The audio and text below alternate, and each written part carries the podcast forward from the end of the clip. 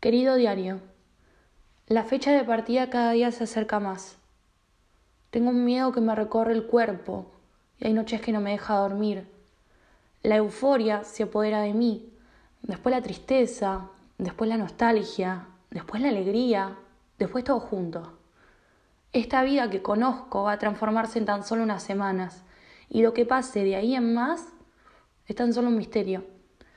A veces me maldigo por querer patear el tablero de esta forma, pero quiero armarme mis propias decisiones, por mucho que me duelan, por mucho que me aterren. Estoy viviendo el verano más hermoso de mi vida. Comemos, alzamos las copas, bailamos, reímos y yo a veces quiero llorar de felicidad. Querido diario, nunca viví así el presente. Querido diario, cuando pienso que en tan solo unos meses me voy a Francia, mientras me pierdo haciendo cuentas y embalo las pocas cosas que me quedaron, entiendo que tomé una decisión irreversible. Claro que puedo tirarme para atrás, acobardarme, jamás llegar a ese avión. Pero soy yo, hay algo en mí que ya cambió, y entiendo que ahora no tengo punto de retorno. Me prometí a mí misma no volver a Argentina en la misma situación en la que me voy, no voy a volver sin casa, sin guita, sin planes. No puedo volver. Llegar hasta acá fue hacer posible algo que creía imposible, y ahora no puede salir mal. Pero tengo miedo de no poder volver. Me aterra que un año tal vez no sea suficiente para cambiar mi realidad, mi vida. También me da miedo que mis amigos me olviden. Tengo miedo que alguien se muera, se case, tenga hijos, se enferme. Tengo miedo de no estar. Tengo miedo de extrañar, tengo miedo de que me vaya mal, tengo miedo a fracasar y de todas formas ya no veo la hora de cerrar los ojos y saltar. Hola, soy Camila y estoy en Berlín. Hola, soy Carla y estoy en Buenos Aires. Bienvenidos a El Otro Lado. Hola. Hola, Carla. Ça va? Ça va, ça va bien, et toi? Ça va, très bien, merci. ¿Cómo va? Bien, todo bien. Acá estamos, por fin. Bueno, volvimos después de mucho tiempo. Volvimos. Eh, si la gente pensaba que esto iba a quedar en el aire, bueno, no, se equivocaron. Eh, podría haber quedado, podría haber quedado en el aire de nuevo, pero no. Tranquilamente. Vamos a seguir con esto. Sí, exactamente. Bueno, eh, pasaron cosas eh, en el medio entre el primer episodio y este. Eh, algunas se irán develando como parte del proceso del mismo, pero bueno, en el primer episodio quisimos contarles un poco cómo había empezado todo este proceso de nuestro viaje, de nuestras ideas, eh, todo lo que estábamos pensando para concretarlo, para llevarlo a cabo. Eh, así que bueno, la idea es seguir contándoles eh, un poco de ese proceso, ¿no? Y de otras cositas que fueron sucediendo. Sí, tal cual. Y siguiendo con lo que estás diciendo, estuve pensando en estos días que, que sigo festejando que estemos acá hablando de esto porque me parece súper importante revalorizar los procesos y, darles eh, el espacio que merecen y, hablar de, de, lo que nos va sucediendo. No simplemente, bueno, listo, llegué hasta acá y, y solamente cuento la foto final, ¿no? Totalmente. Sí, sí, de hecho, bueno, es, eso es, me parece, como una de las ideas centrales de hacer el podcast, ¿no? Hablar del proceso y de lo que sucede cuando uno empieza a planear un viaje así, ¿no? A mudarse de país directamente. Bueno, eh, retomando con lo que estamos hablando en el anterior capítulo, sí. eh, que si mal no recuerdo, habíamos finalizado con los proyectos medios ridículos. Sí. un poco. No tanto, ¿eh? Bueno, eh, no sé si tan ridículos, no sé la palabra que le pondría en este momento. Alocados. Alocados, sí. Eh, bueno, teníamos lo del el puestito de café. Sí. Eh, los budines por Avenida Cabildo. eh, la ensalada de fruta por Moreno. em, Pero todo eso eh, fue abortado por los temas de, de mafia de la calle. Sí, sí. Eh, le teníamos mucho miedo. Igual me parece que estuvimos bien en tener un poco de respeto a la calle, ¿no? Sí, estuvimos bien, no es que uno sale a la calle, por lo menos en Buenos Aires, así a vender lo que quiere donde quiere, ¿no? Claramente no. No, y no, porque nada, la gente ya tiene su, su espacio y no podés llegar un día, viste, ahí vamos por un puestito café. No, No sé. Es- Yo la verdad no sé muy bien. es como ser trapito, o sea, no podés ir a River a la salida de un recital a ser trapito, o sea, fuiste. Claro, o ponerte, o ponerte un puestito de choripán a la salida de un recital, boluda. No, no, imagínate, o sea, ahí en Boca, no, o sea, imposible. No. Igual yo no lo haría eso. Cerca de una cancha, no, ya está. No, O sea, no, quiero que me fajen. es un negocio, pero ahí olvídate, ahí tenés que arreglar con los barras, todo. Sí. Igual yo me acuerdo en algún momento de la vida de haber pensado en vender, no sé, no me acuerdo qué, si remeras o cerveza o no sé qué cosa a la salida de los Algo. recitales. Algo, algo. No me, no me sorprendería. No, no, no. eh, pero lo he tenido, así que creo que, que- que siempre estuvo presente esas ideas alrededor de nuestras cabezas. y- Bueno, por Bueno. eso, por eso sucedieron, pero al fin y al cabo eh, ninguna se concretó, o sea, seguimos eh, normalmente, ¿no? Con los trabajos que teníamos. Eh, vos trabajabas en el boliche y yo también empecé a trabajar en el boliche. Vos empezaste a trabajar en el boliche, yo había agarrado también el, el call center donde estuve trabajando que tres, cuatro meses, no sé, bueno, que tenía que hacer plata, y te viniste al boliche porque un día eh, uno de, de los que trabajaban en el boliche me dijeron que necesitaban gente para las, las barras de las fiestas de egresados, me parece que eran por esa fecha. Sí. Y bueno, y, y ahí estuvimos, y viniste invitada también a la barra, ¿no? Sí, yo estaba chocha, la verdad, eh, nunca había trabajado en una barra, después terminé haciéndolo en París y mm, la verdad que estaba en mi salsa, estaba contenta preparando las fraperas, el champán, para, el champán, Bueno, aparte salía mucho champagne en San Martín. eh, para, para cuando entraba la gente a las 2 de la mañana, pero bueno, era, mm, era un trabajo duro porque era desde las 10 de la noche hasta las 7 de la mañana eh, por 700 pesos. Era jugadísimo. No, la verdad que mal pago, mal pago. Y sí, Era muy divertido. Yo debo reconocer que me divertí mucho en ese boliche, ¿eh? Yo era fotógrafa ahí y bueno, después agarré como este currito de estar en la barra de vez en cuando. Sí. Eh, era muy divertido, era muy divertido, pero sí, viste, en, en la barra se pagaba muy poco, muy poco. Muy poco. Y tenías que estar ahí al taco toda la noche. Sí, sí, sí, olvídate. O sea, no había descanso, no había nada. Olvídate, o sea, no salgas de ahí porque te fajamos. Eh, Así que bueno, estábamos en esa, yo estaba con la fábrica de ropa, trabajando también en otra empresa. Eh, bueno, después Camila, eh, vos te quedaste sin trabajo en el boliche, ¿no? sí, a mí me bajaron el, ahora me bajaron el trabajo del boliche, a mí eso me partió al medio, porque claramente me significó perder la mitad de los ingresos como para irme. Y nada, eh, fue, fue un golpe duro. Yo me acuerdo cuando me pasó eso, pensé, bueno, ya está, no me voy a poder ir, no sé cómo voy a hacer, tipo, ya esto, no salgo de esta, pero bueno, fueron sucediendo cosas que, que me fueron ayudando a poder hacerlo. Pero fue un golpe duro porque era la mitad de la plata, la mitad de la plata que yo tenía, eh, que estaba generando como para el viaje, se me fue. Sí, cabe, aclarar que la situación por momentos era un poco desesperante porque era, no sé, eh, diciembre, enero y no teníamos nada guardado. No, no, nada. Eh, para eso cabe mencionar que, bueno, nada, yo por suerte tenía a mi abuela que me ayudó finalmente con, con parte grande de lo que necesitaba para irme.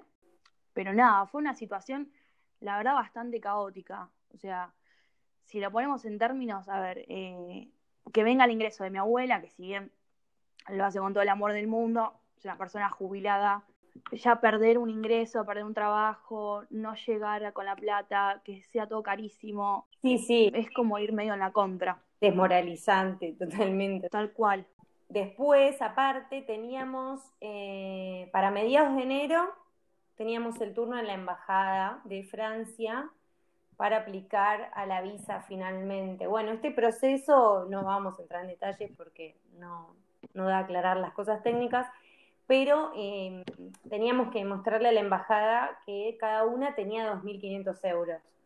Complicadísimo el tema.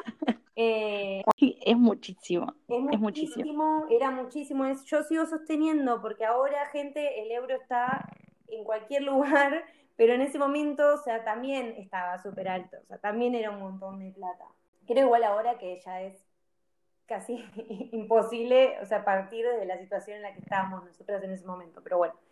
Y teníamos eh, la manera de mostrarlo eh, con una cuenta bancaria eh, de la que eras titular o con un certificado notarial hecho por un escribano. Bueno, entonces empezamos a buscar escribanías, eso salía bastante caro, ninguna de las dos tenía la plata, teníamos posibilidad de que gente nos preste la plata para mostrarla y devolverla, pero como que era un día la usaba yo y otro día la usaba Camila, eh, y tipo, teníamos que movernos con una valija con 2.500 euros por Buenos Aires, ¿no? Ir al conurbano, eh, que nada, era... Sí, moverse, moverse con eso encima, digamos. Muy jugado vamos a suponer que en ese momento eran alrededor, yo creo que de 150 mil pesos, algo, algo por el estilo. Más o menos. Algo por el estilo.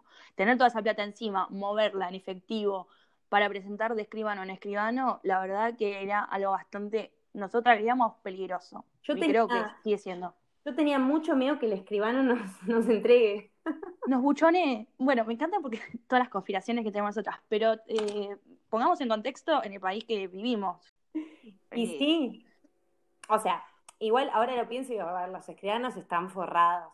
Pero bueno, podía pasar igual. Sí, o alguien que te fiche. Ay, no sé, mira, la verdad. le roban a la gente sacando plata de un cajero, saliendo del banco o lo que sea. Podría haber pasado, podría haber sucedido, la verdad, que no era la idea. Porque si pasaba eso, o sea, ahí ya estábamos encendidas fuego. Sí, sí, sí, era mucho y, y bueno, nada, igual la plata tampoco la teníamos Después eh, yo averigué en el banco porque tenía alguien que me podía dar esa plata de vuelta, ¿no? Para mostrarla y devolverla. Pero en el banco me dijeron, y no, porque si en tu cuenta no entran estos montos de dinero, va a entrar y va a ser sospechoso y la FIP te lo puede retener. Bueno, Argentina. Claro, o sea, si vos hacías, hacías un movimiento de esa cantidad de plata, te podían preguntar por qué, de dónde salió eso. Claro, eh, después. Yo sé, ¿cómo justificas eso? Después no se la podía devolver a quien me la prestó. Claro. Y tampoco se la podía mostrar a la embajada de Francia porque estaba retenida. No, un desastre. Por suerte apareció el escribano amigo de, mi tío. Pará, pará. Que... Contame. Acá quiero decir, escribano, escribano. porque se lo merece. el, el, el escribano este era un amigo de mi tío, que yo consultando ahí como, che, a ver, alguien conoce un escribano, pim pum pam, aparece este chico, un amor, el escribano, eh, que nada, bueno, nos hizo la gamba de eh, que no presentemos este dinero en mano, o sea, imagínense, ¿no? Bueno, que no presentemos el dinero. Salió de él. Salió de la propuesta encima salió de la propuesta. Bueno, nosotras la verdad nos daba un poquito de vergüenza plantearlo, aunque lo teníamos en mente, obvio. Por supuesto. obvio. Obvio que lo teníamos en mente, pero bueno, siempre con un cierto pudor íbamos haciendo las cosas. Él lo propuso, nosotras aceptamos claramente. Eh, y bueno, le pagamos lo que correspondía de, por el documento y cerrado, firma, estas chicas tienen 2.500 euros. Mentira. Eh, Embajada de Francia, si me están escuchando, mentira. Desole. Desole. Desole. Con a mí, pero era mentira. Sí. Eh, entonces conseguimos el escrito. Bueno, listo. Todo preparado para la visa. Bueno, mucho papeleo, muchas cosas, mucho estrés, ansiedad, etcétera. presentamos los papeles, bueno, había que esperar creo que algo así como de 15 días y eh, al toque sale un aviso que la embajada a partir de febrero no tomaba más eh, certificaciones notariales para demostrar eh, que uno contaba con el dinero. Así que fue como tipo, uff, listo. Era para nosotras porque realmente no teníamos otra manera de demostrar que teníamos esa plata. Eh, yo no la tuve hasta una semana antes de viajar y ni siquiera eran 2.500 euros. así que fue todo, todo muy al límite, pero todo muy fluido también. Sí, como que llegamos como por un hilito, digamos. No es que no es que se nos dificultó demasiado, pero llegamos casi por un hilo. Porque también llegamos al avión, no sé, los 2.500 euros nunca lo tuvimos en mano, ninguna. Jamás. existió esa cantidad de dinero en nuestras manos. Eh, y eso para recalcarlo, porque imagínate que te tenés que ir a un país nuevo que desconoces todo a buscar trabajo, no tenés casa, nosotros no conocíamos a nadie, no teníamos amigos en, Francia, no teníamos amigos ni conocidos ni, ni nada. O sea, teníamos que llegar, buscar, eh, bueno, la casa, el trabajo, todo. O sea, todo eso con la cantidad de dinero que no sabíamos si íbamos a llegar o no.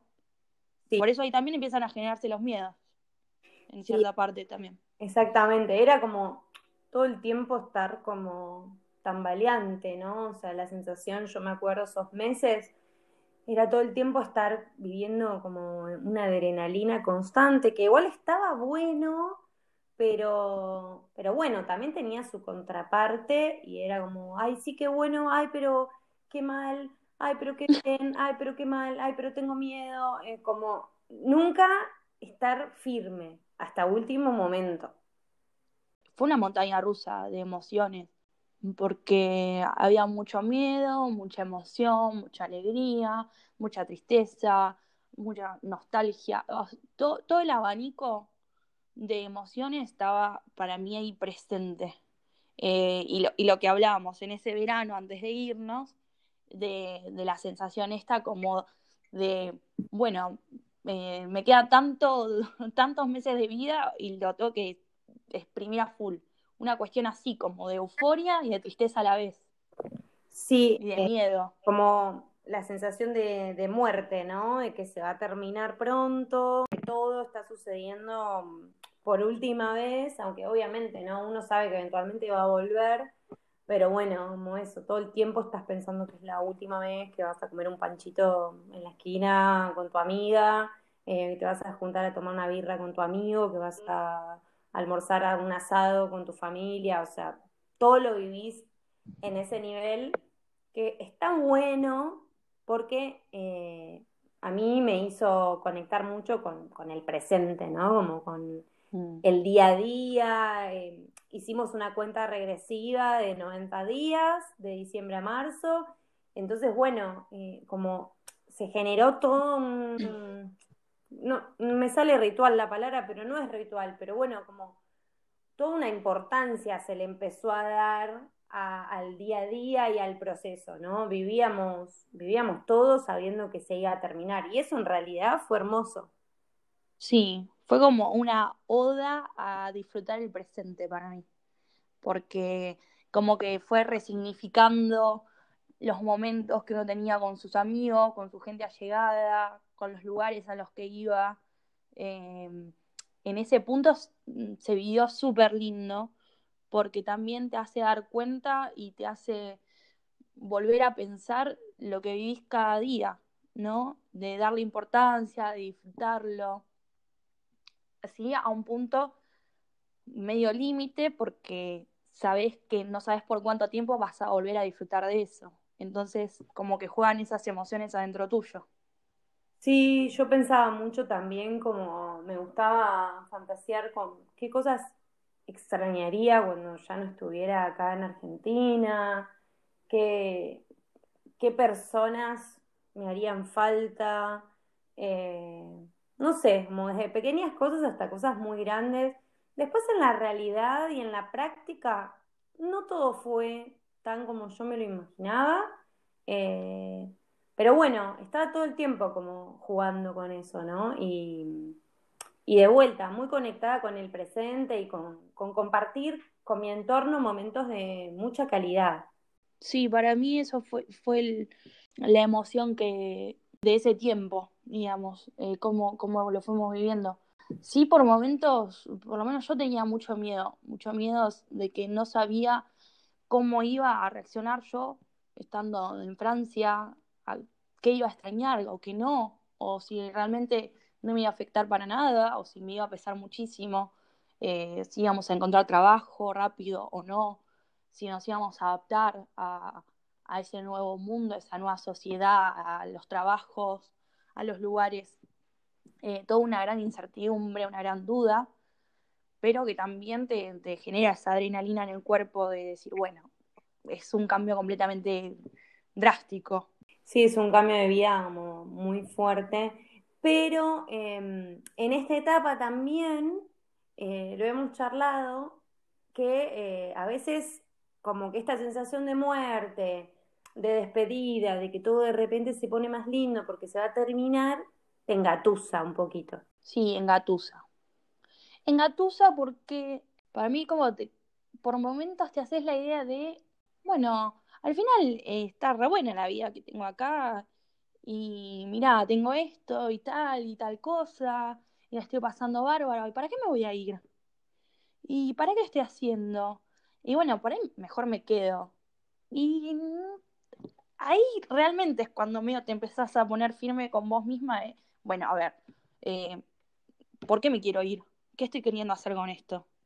¿Qué, ¿Qué, estoy queriendo lograr o qué estoy queriendo experimentar con lo que voy a hacer?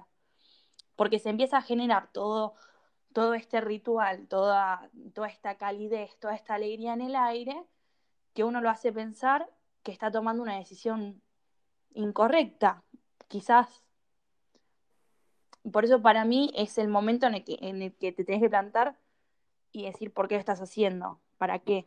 Eh, porque también pasa que, que, también lo charlamos más de una vez, de que mm, si tu vida es como tan copada y tan plena y estás tan realizada y no sé si te vas con intenciones de ver qué te trae la suerte y la vida y de tal vez quedarte más tiempo del pactado o del inicial. Es como que si tomas una decisión tan drástica porque hay algo, por lo menos en presente, que te está faltando, eh, que puede ser profesional, vocacional, familiar, amoroso, vincular, eh, de cualquier, cualquiera de esas eh, aristas puede estar afectada. Mm. porque si, si tenés una vida cómoda, te vas de, último unos meses a flashear de hippie y volvés y seguís tu vida cómoda, o sea, la retomás tranquilamente. Quizás buscas o lo que te esté molestando o, el cambio que quisieras hacer, lo buscas por otro lado, quizás, no sé, la verdad. Te vas a hacer un retiro espiritual a Chascomús, no sé. Pero no, no, te vas a vivir a otro país, así como así. No, buscar. Si realmente eh, hay muchas cosas que están empezando en vos y decís, eh, yo estoy tranquila con esto, tengo una estabilidad o me siento cómoda. Sí, sí, sí, comparto, tal cual. Sí, de última lo buscas ya, ya te digo, de otra manera, ¿no? Como sí, con, cambiando sí, lo de trabajo, no sé, claro. novio o novia o yéndote a vivir sola, o sea, no sé. Yo, lo que te comentaba siempre, cuando nos mm, estábamos pensando en esta idea, eh, al principio, yo tenía dos opciones bien claras en mi cabeza. Era o me iba a vivir sola, que era un cambio que yo quería, o me iba a ir de viaje, a ver qué podía experimentar o qué podía aprender de eso. Eh, y después hablándolo entre nosotras, me pareció que la más rica y donde más iba a poder aprovecharlo era yéndome de viaje. No tanto cambiándome eh, a vivir en, en otro lado, en la misma ciudad, digamos.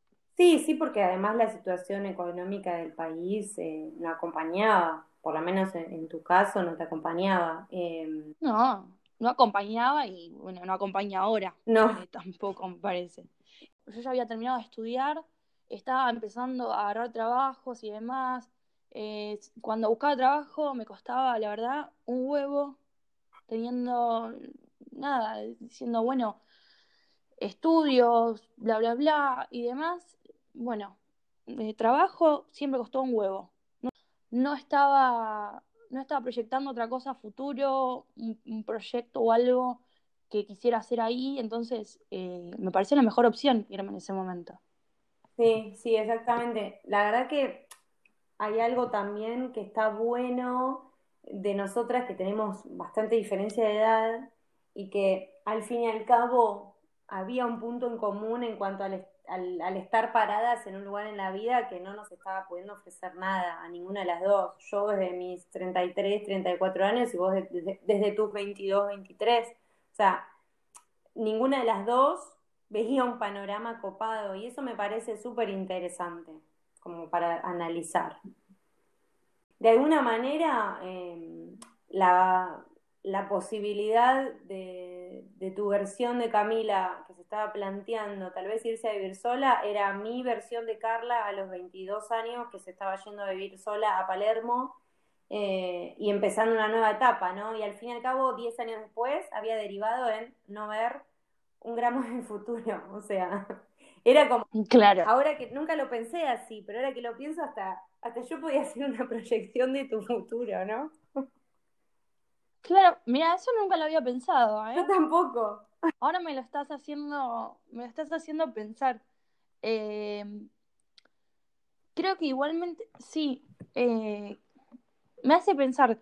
Eh, yo creo que en, el momento que veníamos hablando de estas cosas, yo en algún momento te he dicho que, no sé, a mí me hacía un poco de ruido en ese tiempo de eso de, de saber qué va a pasar, ¿no? De decir, bueno, em, quizás voy a seguir trabajando de esto, quizás voy a seguir viviendo acá, eh, quizás voy a seguir haciendo esta actividad, o ya más o menos saber por dónde va a venir lo que te espera como futuro, digamos. Sí, tal cual. Me explico como por dónde va. Em, y yo en, ese, en, el momento que nos fuimos, la verdad que no estaba viendo una proyección que me explote el cerebro como para decir, bueno, me quedo acá porque tengo un montón de oportunidades o hay algo que realmente eh, hay potencial, hay algo que, me está llamando la atención. Yo no lo estaba viendo en ese momento. No, no, tal cual, por eso. O sea, yo 10 años más adelante tampoco lo estaba viendo y llevaba estos 10, 12 años de, de diferencia como con peso, ¿no? Porque la verdad que siempre me costó mucho todo, alquilé siempre desde que me mudé a vivir a Palermo, que yo eh, soy de, zona oeste, crecí en el conurbano, me mudé a Palermo y de ahí en adelante alquilé 12, 13 años, o sea, nunca pude guardar un mango, tuve mejores trabajos, peores trabajos y sin embargo, o sea, mi situación nunca cambió demasiado. Em, así que también yo estaba en un punto de, hartazgo. Sí, porque aparte también, eh, la verdad que no sé, en cuanto a, posibilidades económicas personales y familiares, digamos que también tenemos como el mismo background, o sea, venimos más o menos de, un lugar parecido, entonces es como que no es que de repente vos eh, ibas a tener un departamento que te iba a comprar tu viejo, eh, o tu abuela te iba a bancar el alquiler en capital, ¿entendés? Eh, Tal cual. O te habían dejado una casa heredada. No, o sea, era el mismo background que yo, o sea, pagando alquiler 10 años, 15 años. Porque yo Tal cual. he tenido, tengo amigas que obviamente tuvieron otro background familiar, entonces, bueno, se fueron armando de otra manera. Yo no lo tenía. Entonces, eh, el futuro que yo vi de mis amigas que fueron creciendo conmigo y que se fueron armando de otra manera, tal vez estaba un poco más piola, pero porque de entrada había estado más piola también. Claro. Eh, claro. Yo, nada, estuve como así, como en el aire desde el principio. Y a vos te hubiera pasado lo mismo, porque nadie te hubiera bancado el alquiler o un departamento en capital. Por eso mismo digo. Eh, eh, me, acuerdo, ah, eh, retomando con esto, de hace unas semanas que estabas un poco caliente con la nota esta de Juanita Viale. Sí. ¿Te acordás? De la meritocracia. De la meritocracia. Bueno, bueno, ahí tenemos para tirar tela para rato. Muchísima, sí. Pero sí, tal cual, en ese punto eh, venimos como de, lo mismo. No es que estamos, no, no es que tenemos eh, distintas realidades de familias o de ingresos o demás. Entonces, ver más o menos qué me estaba deparando el, el, destino, el país, la situación, qué me iba a encaminar, la verdad es que no, no, no es muy alentador. No era muy alentador en el momento y bueno, sí un poco, un poco extraño. Eh, bueno, en fin, nada, la cuestión es que había una frase que decíamos mucho en esa época que queríamos declarar que era, a mí nadie me regaló nada. Muy Moria Kazan la frase. Sí, de hecho, en eso que vos mencionaste, Juanita Viale, sobre la meritocracia, vos podés creer que la cara rota dio esa declaración.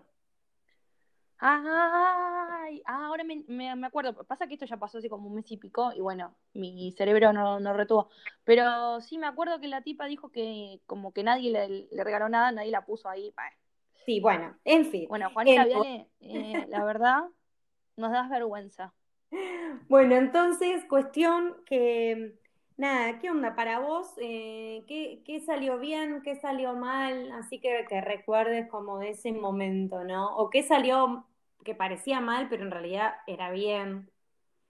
Eh, que salió, salió mal lo, lo, que me echaron, bueno, me echaron del boliche, o sea, me, me, me corrieron de trabajo, que significaba un montón de plata para mí en ese momento para hacer esto. Pero en ese punto mm, mm, me sirvió porque yo estaba como muy empecinada en hacer plata, en, querer irme, no perder un mango, y ese laburo me estaba comiendo los fines de semana. Y en ese aspecto eso me liberó, como decir, bueno, mira, nada, no puedes hacer nada, te la tenés que bancar ahora, ya no tenés ese trabajo, así que vas a tener que disfrutar de los fines de semana que te quedan de acá hasta que te vayas, que eran dos meses, en pleno verano. Así que eso, por un lado, salió mal, pero salió bien. Eh, y después, por otro lado, qué sé yo, yo creo que fueron más los miedos en el momento que finalmente lo que fue pasando, porque la visa nos pudo salir bien. Después salió esto del escribano, que sinceramente si hubiese salido cuando lo hacíamos, nos partía al medio, iba a ser casi imposible hacerlo.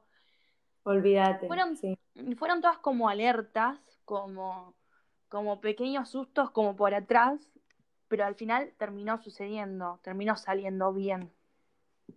Sí, yo eh, quiero decir acá que lo hubiera dicho en el cierre, pero bueno, me diste el pie, que yo creo que cuando las cosas fluyen es porque son para UNE. O sea, cuando hay mucha traba y se pone raro y se pone pesado, y bueno, tal vez te tenés que replantear hacer otra cosa distinta, ¿no? No, no abandonar y seguir en el lugar que estás, pero tal vez el plan es otro. En cambio, cuando vos tenés una idea que encima de todo parece imposible, que si la contás, bueno, de 10 personas, tal vez 3, 4 como mucho te van a decir que es viable eh, y sin embargo, ese proyecto fluye y bueno, como que si tenés dudas, medio que la respuesta va por ahí, ¿no? Por ver cómo se mueve ese proceso y qué pasa. Claro, o sea, no es que a la primera que salga, que algo se ponga un poco más engorroso a tirar la toalla. No. no. Decimos ya situaciones extremas, decir, bueno, la verdad que de cinco cosas que estoy haciendo para lograr este objetivo, cuatro me salieron pésimas y bueno, algo está queriéndome decir esta situación. pero, sobre todo, perdón. insistimos que lo que nos llevó hasta, hasta hacer el viaje fueron las ganas, fueron el confiar la una en la otra, sin cuestionarnos. Sí, eso fue muy importante porque Obviamente, ¿no? Si bien está buenísimo comprometerse con uno mismo, eh, a veces nada, ¿viste? No es lo mismo cuando hay un otro involucrado. Bueno, ni siquiera era un solo otro involucrado que éramos nosotras, ¿no? Había familia involucrada, eh, había parejas involucradas, porque vos estabas en una relación que se había terminado, pero había vuelto a empezar. Yo empecé una relación en ese proceso. Eh, entonces, nada, había más de una persona, o sea, más de nosotras mismas involucradas. Pero, de todas maneras, sí yo pienso que fue súper importante eh, que nosotras sepamos que estaba la otra comprometida y bueno, que si te caías vos, medio que le tirabas de las patas a la otra, ¿viste? Entonces había que mantenerse medio firme. Sí, e-, eso fue fundamental. Fue fundamental más entendiendo la situación en la que estábamos, que no nos sobraban los recursos y, y que era, era más que salga bien por ganas que por recursos a esa instancia, por ponerlo así en algo más simple. Sí, sí, sí, totalmente, totalmente. Aparte, perdón, pero recordemos, y si lo querés contar vos, eh, el suceso de la tía. Sí, bueno, hubo un suceso muy importante en ese momento. Eh, yo trabajé hasta el último momento del viaje y la última semana me la había tomado y dije, bueno, me tomo una semanita de descanso, me despido tranquila de la gente, hago la valija. Un día, un viernes, una de la mañana, de casualidad me conecto a Messenger de Facebook y me leo un mensaje de un primo lejano que se había muerto mi tía. Y tipo, ¿qué onda? O sea, viajábamos el 18 de marzo y era 8 de marzo, si no me equivoco. Tipo, ¿qué? O sea, lo primero que pensé fue, no viajo, o sea, ¿cómo le digo esto a Camila? O sea, ¿qué voy a hacer? Camila se va sola, ¿qué pasa? ¿Qué pin, qué pam? Eh, y bueno, y después empezar a ver como qué hacer con eso, porque claro, o sea, me, me tenía que hacer cargo yo porque eh, mi tía era soltera y no tenía hijos y bueno, se murió. No, ese fue todo un evento, lo de la tía. Fue todo un evento. Eh, yo me acuerdo, después, después, bueno, pasó a ser una anécdota y hasta eh, quedó como chiste la tía. Me acuerdo de hacer muchos chistes con la tía, que, bueno, no es, no es personal para con ella, no, sino con el suceso, que bueno, justo tía, a 10 días decide dejarnos, decide partir, dejar este plano y eh, la deja acá Carlita, bueno, con toda la burocracia que significa que una persona fallezca. Yo tenía... ¿Cómo? Tenía que llevar adelante un sepelio. o, sea, eh, o sea, la tipa lo único que tenía que hacer era poner sus cinco bombachas en la valija para que nos vayamos en 10 días, o sea, era una semana para estar relajado, para estar tomando gin tonic o 1888 en algún parque o algo, no sé cuánto. ¿Cómo salía la 1888? Uh, ¿Eh? Sabes que yo no la quiero recordar mucho porque la extraño un poco. O sea, porque aparte me hace acordar de ese momento. Claro. Que se lo consumimos mucho ese verano, gracias a Dios. Bueno, yo estoy en Buenos Aires, pero también la extraño porque, viste, es media salada. Está, complicada. No. Aparte, recordemos la Navidad que tuvimos antes de irnos, que fue gloriosa. Una Navidad carísima, riquísima. Tuvimos una Navidad que, sinceramente, quiero darte las gracias públicas eh, por haberme invitado. Eh, mi familia un poco que medio que se me enojó, me acuerdo en esa fecha, me dijo, ay, pero ¿cómo? Que te vas ahí, que después te vas, no sabemos cuándo volvés. Bueno, miren chicos, yo me pasó una Navidad carísima y así fue. Así fue, así fue, bueno. Comí, tomé 1888, la pasamos, pero bomba, teníamos cuernitos con luces, me acuerdo. Hermoso, sí, porque que nos lo habían dado en el boliche la noche anterior. Claro, porque habíamos ido a bailar a Jagger en Ramos Mejía. En Ramos Mejía, hermoso antro, sí. Ah, em, yo también te agradezco públicamente que hayas venido conmigo esa Navidad, porque en esa Navidad había un personaje que resultó ser como mi mayor hater en relación al tema del viaje, que ya ah. ahora en un ratito lo cuento, Eh, y para mí era muy fuerte ese encuentro, afrontarlo, ¿viste? Entonces, que vos hayas venido también fue hermosísimo y obviamente pasar una Navidad como un año más tarde, pasamos un año nuevo en París comiendo Ferrero Rocher y tomando Claro. eh, buena bebida, eh, había, fue hermoso como poder compartirlo juntas, pero ya estábamos, Buena bebida. Igual eh, el, el año nuevo en París, esto es un capítulo que viene en, en un tiempo Sí. que fue muy fuerte y de eso vamos a hablar. Pero bueno, sí, sí, eh, fue una Navidad, la verdad, soñada. hermosa. Eh, y bueno, eh, lo de la tía lo pudiste resolver. Costó, Sí, costó mucho dinero. Lo de la tía fue así, o sea, ahí yo de repente, de no tener nada, o sea, yo vendí mis- todas mis cosas, vendí hasta los aleritos, eh, Me haces acordar a María la del barrio cuando muy, estas cosas. muy, muy Marimar, eh, muy, muy salida del fango. eh, aparte, eh, a mí me había tomado muchísimo tiempo, muchísimos años eh, armar una casa como a mí me gustaba, ¿no? Que refleje mi personalidad, que me haga sentir bien cuando entraba, que a la gente le gustaba mucho cuando entraba y la veía, y, y había colores y buena onda y luces de Navidad. Bueno, me costó mucho tiempo, prácticamente 13, 14 años. Y fue muy fuerte para mí desarmar eso también, ¿eh? Porque no es joven Claro. armar una casa. Pero bueno, ¿no? Era siempre un castillo de arena, porque bueno, alquiler, pagos, vivir sola. En distintos momentos viví en pareja, pero no fueron periodos tan largos, así que nunca llegué como a hacerme una base de ahorro. Entonces me convertí en heredera cuando eh, murió la tía, única heredera.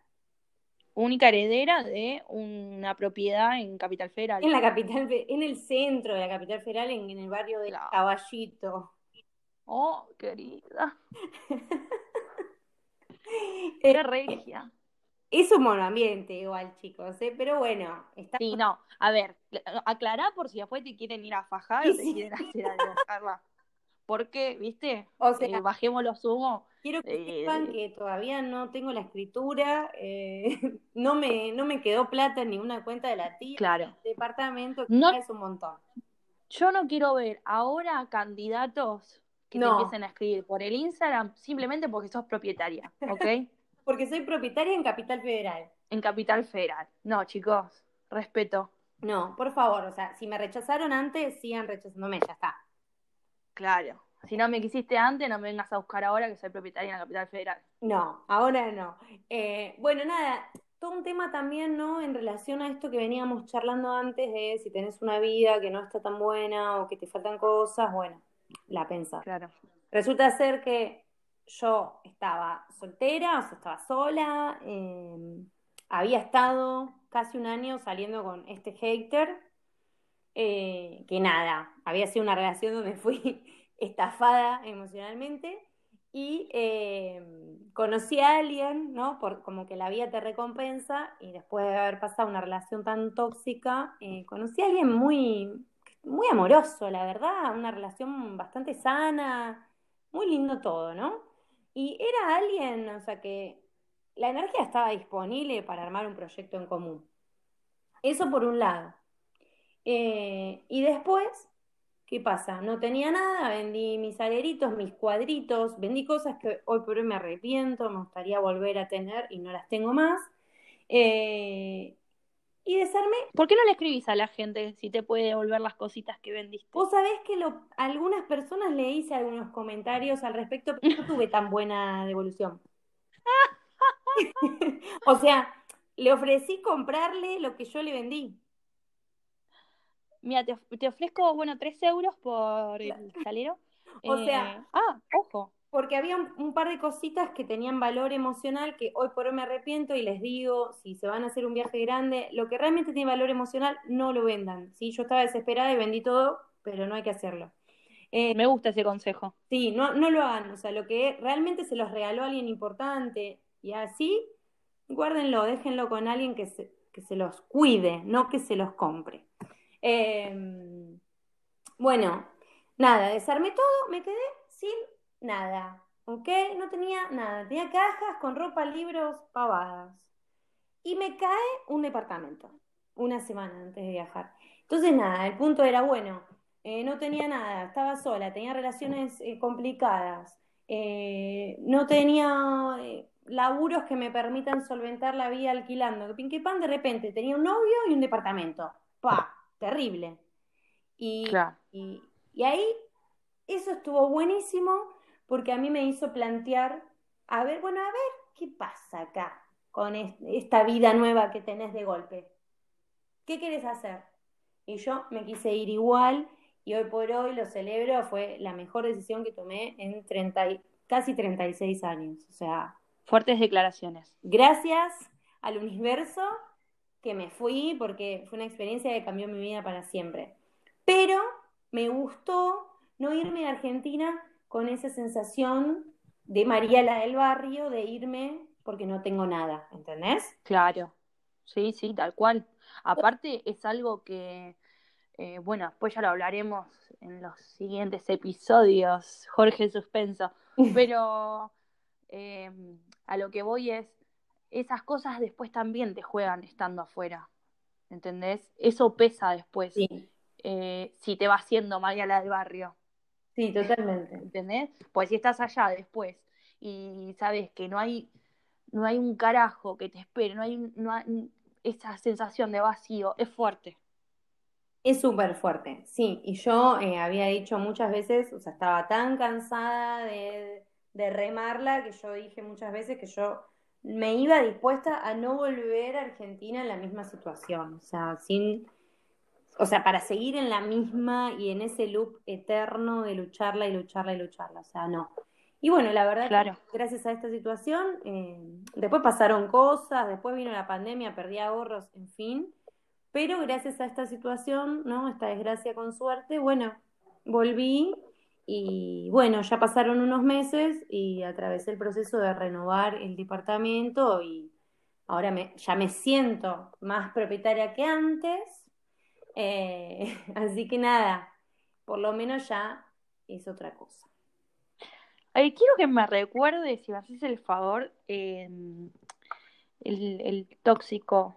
El hater. Este que, el hater tóxico, todo. A todo este, esto, este, lo que no conté igualmente, que yo tenía más o menos dos mil euros para viajar. Ah, eso. Y chicos, el sepelio me salió 600 euros en ese momento al cambio. fue tremendo. Oh, carísimo. Eh, carísimo. Tuve, o sea, tengo una, una, escena, eran los últimos días con esta, este novio que tenía, que estaba re enamorada, que me estaba re despidiendo y todo. Era mi última semana como para disfrutar con él y estaba, me acuerdo, en la casa de él llamando cocherías, con un cuaderno en la mano, eh, pidiendo precios. o sea, es súper fuerte pedir precio de cochería. nunca lo había tenido que hacer. Ya atravesé muertes importantes, pero otra gente lo hizo por mí. Esta vez fue la primera vez que yo me tuve que encargar y fue fortísimo. Y conseguí una cochería en la paternal, eh, muy feito todo, muy baratito todo. Y me bajaron. ¡Ay, pobre tía! 600 euros eh, que de vuelta, hashtag Argentina, el ANSES me devolvió 6 mil pesos. Buenísimo, buenísimo. No, no, pero carísimo, boluda. Es caro, es caro hasta morirse. No, no te puedes morir. No, no. No te puedes morir. Así que bueno, ese fue el punto, como, ese fue como el gran imprevisto, que bueno, ni salió bien ni salió mal. Fue un imprevisto muy fuerte en ese momento, que por suerte nada, hablé el domingo con una abogada el martes firmé un poder y me pude ir con Camila. O sea, ningún problema. Sí, yo me, yo me acuerdo de, estar en el departamento con vos, revisando eh, papeles, por eso estaba lleno de papeles. Sí. Me acuerdo de una tarde que estábamos en zona oeste, en un parque, y vos estabas hablando con la abogada. Sí. Eh, situaciones así, Situaciones, sí, sí, sí, fuertes. Y bueno, y con este hater, eh, que fue una persona, una relación que tuve durante nueve meses más o menos, que mientras estaba con él también fui haciendo todo este proceso de terminar de decidir viajar. Em, él agarró un día y me dijo, porque él a mí me había agarrado en un momento muy rota, muy vulnerable, y viste nada, me, me comía, me comía, muy tóxico todo. Y un día yo estaba angustiada, me estaba pasando algo, y me dice, ay, Carly, ¿sabes qué? Yo tengo miedo que vos vayas a Francia y no te puedas desenvolver. y eso fue, eso fue algo que a mí me quedó, o sea, primero tipo, sos una basura. ¡Qué hijo de mil! Eso para empezar, o sea, hace nueve meses que comparto con vos mi día a día y me decís estas cosas, o sea, sos la, toxicidad caminando. Em, y después fue como, wow, ¿no? Qué, qué flash a veces, como, como lo que uno puede encontrar del otro lado y de la mano, o, sea, o de la boca de personas que uno quiere, eh, o en las que uno cree, o en las que uno confía. Eh, que deposita confianza. Que no te imaginás que te van a venir a tirar. Que a veces no te viene ni siquiera de tal, de alguien externo, ¿entendés? Quizás te vienen comentarios que veces, bueno, pero como que son más pesados los de adentro que los de afuera a veces, te digo, ¿eh? Recordemos. Sí, porque vos también eh, tenías una hater. Sí, sí, sí, yo también tenía una hater, también del círculo familiar. Eh, que nada, cuando yo avisé que, nada, armé una cena, una pequeña cena, porque tampoco somos tanto mi familia, eh, armé una cena como para contar que ya tenía mi pasaje y que bueno, ya me estaba encaminando en el proceso este ya para irme.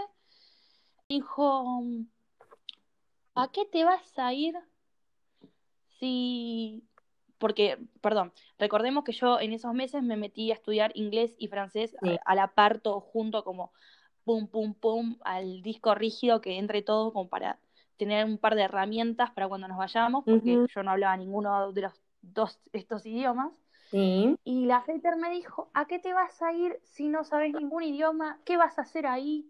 Eh, no tiene sentido. Una cuestión así. Horrible.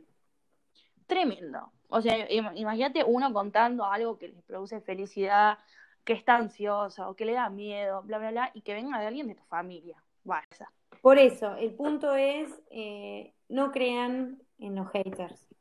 No crean en los haters, por favor. No, no caigan, no caigan en las trampas de los haters. O sea, van a seguir existiendo y están en todos lados, en todas las familias. ojalá que no, pero bueno, están.